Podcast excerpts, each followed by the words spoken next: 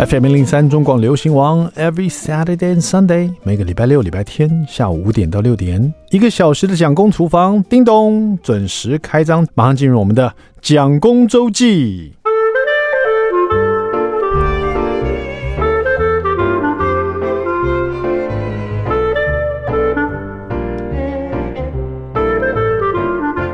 好的，又来到蒋公疯韩剧这个单元了。对，有这个单元吗？我觉得好像有哎、欸，就几乎每几个礼拜我就会来一个这个。最近我在看什么韩剧的感觉？其实我看韩剧的时间不长哎、我我我看过的韩剧大概也差不多十部左右吧，十部十十几部而已哈。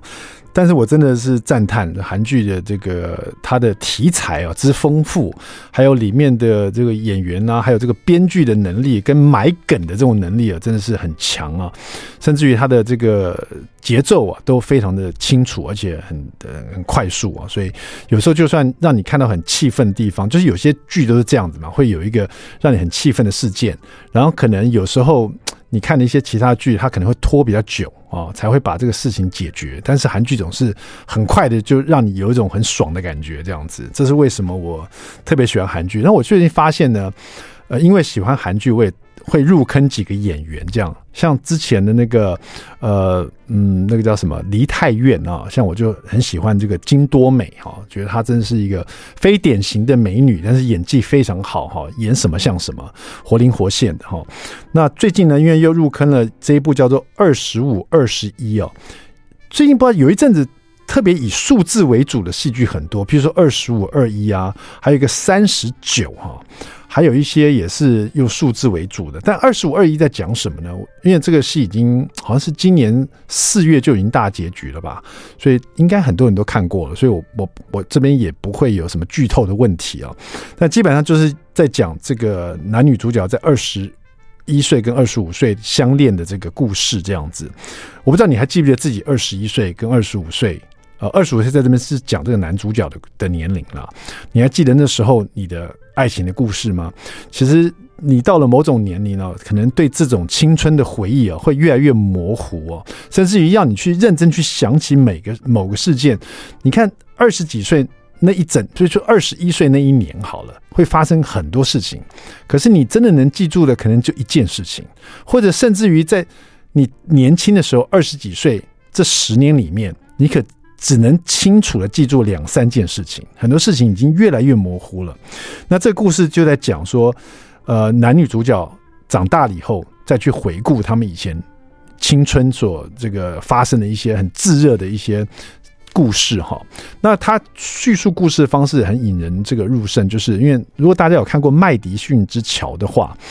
呃，应该就知道这个故事也是在讲，这是一个好莱坞的片子嘛，然后是在讲说，呃，他们的儿女呢，在父母过世以后呢，在整理母亲的遗物的时候，发现了母亲的一个日记哦，才发现母亲在呃跟呃父亲还有在照顾他们家庭的时候，其实是有一段这个婚外情哦。那在读这个婚外情的过程中，他们越来越了解母亲的心情，跟她所付出和她的牺牲这样子。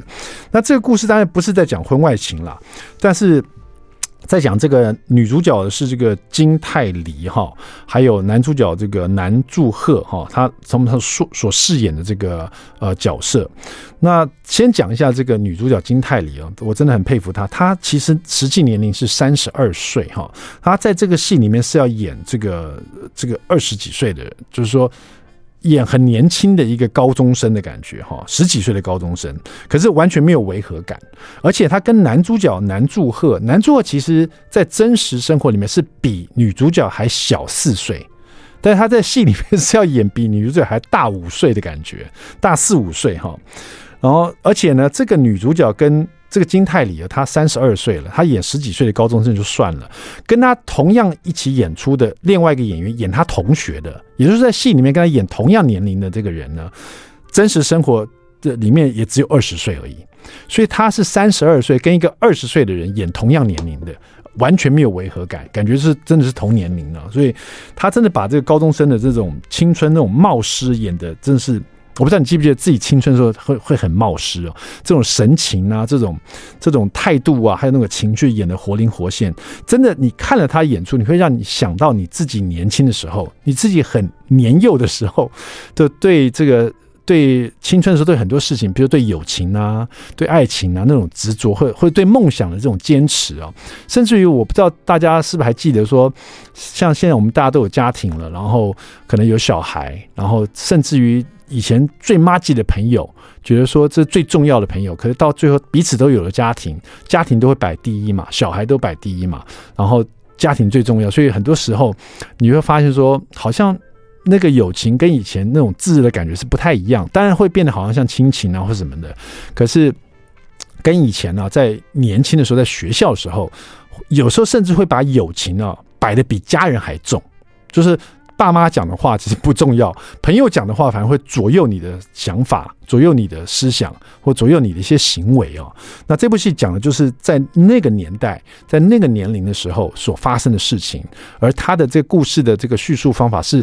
女主角长大了以后，她已经变成妈妈了。然后她的女儿呢，也正在经过这个青春年龄。然后在无意间就发现了妈妈的日记，就是女主角日记。然后就带回，让我就带着观众一起跟这个她的女儿一起回去，呃，去重新活出了她妈妈年轻时候。呃，现在看起来是一个一个家庭的妈妈，做事情都很稳重。可能年轻时候她那种呃。那种冒失，然后那年轻时候对友情跟爱情的那种和梦想的那种执着，然后是很特别的故事。而且这个故事又，我刚刚说这个韩剧的题材真的选项很多，很丰富哦。它讲的是一则，他的背景是在讲一个运动的一个背景，因为女主角是一个呃运动员，她是一个击剑的运动员。你想想看，这哪一个有哪一部戏在讲击剑？真的很少哎，就是你知道。这个西洋的那个西洋剑就是击剑嘛，哈，而且还是女生的击剑，而且还是讲女生击剑的奥林匹克的这种故事，所以就很奥运的故事了，所以就很特别。而且他这个里面故事主角甚至于还取材自韩国真正的有的这种金牌的选手的当背景的故事，呃，而且这个金牌选手还在里面当他们的这个教练，就是教导他们怎么去做这个剑击哈。那这个故事呢？还让这个女主角，呃，就是金泰梨，她饰演这个女主角叫做罗西度啊，也因为这样，她也入围了这个在韩国可以算是很有指标性的百想艺术大赏啊，是今年的五月六号公布的。那我在录音的今天正好是五月五号，所以我还不知道他有没有得奖哈。当然，在我心目中，金泰梨已经得奖了，他实在太厉害了。我我相信这个。你听到广播这一天，我相信应该也是他得奖了，希望是这样子哈。那韩剧蒋公封韩剧呢，是这一部二十五二一，真的给我很多感触，而且带我回去我年轻的时候。我相信如果你看的话，也会有这种感觉的。那这个就跟大家分享这部韩剧，如果大家有机会的话，也也去看一看这个韩剧，会很很有感触，好不好？好啊，稍微休息一下，待会儿回到我们的蒋公厨房。